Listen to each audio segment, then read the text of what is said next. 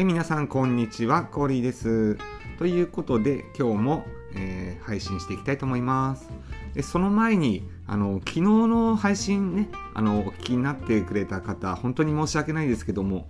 あの、なんかね、音にノイズがすごく入ってたんですよね。ちょっとあの、収録し直すわけにもいかず、そのまんま、えっと、流してしまったので、えっと、聞きづらかった方は本当にすいませんでした。ちょっとね、原因がわからないので、まあ、これからちょっと、うん、何が原因なのかなっていろいろと探してみたいと思います。えそんなわけで今日は唐揚げのお話をしたいと思います。まあ、あの唐揚げっていうとね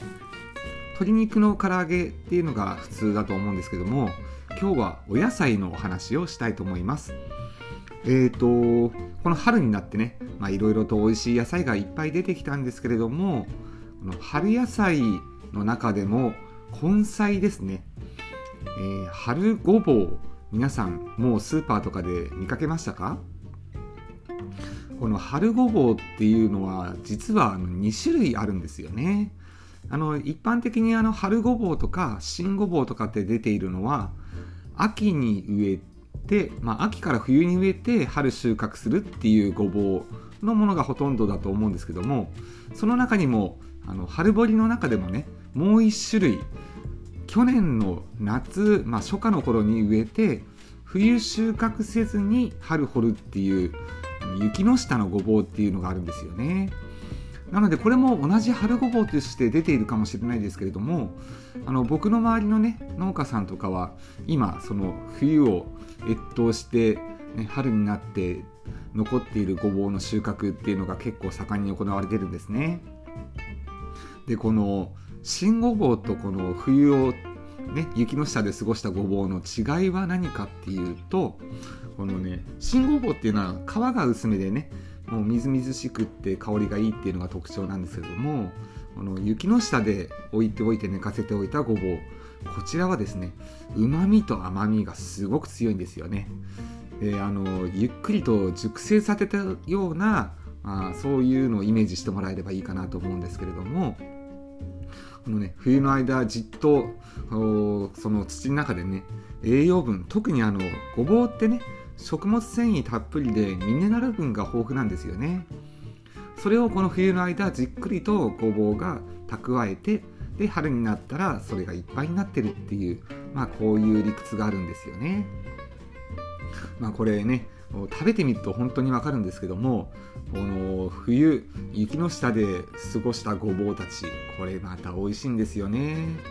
まあ、そこで登場するのがこのごぼうの香りとうまみを生かした料理。といえばやっぱり唐揚げじゃないかなと思うんですよね。このね普通はね肉とかがメインの食材になるんですけどもこの野菜がねメインの食材に持ってこれるっていうぐらいこれはすごく美味しいです。このやっぱりねごぼうの良さ特徴を生かして食べれる料理といえばやっぱりねそのまんま素揚げとか唐揚げとかにしてシンプルなね調理法でするのが一番美味しいんじゃないかなっていうふうに僕は思うんですよね。なので皆さんこの春のごぼう特にね、まあ、雪の下っていう名前で出てればいいなと思うんですけども、まあ、普通のね新ごぼうでもそれやってももちろん美味しいです。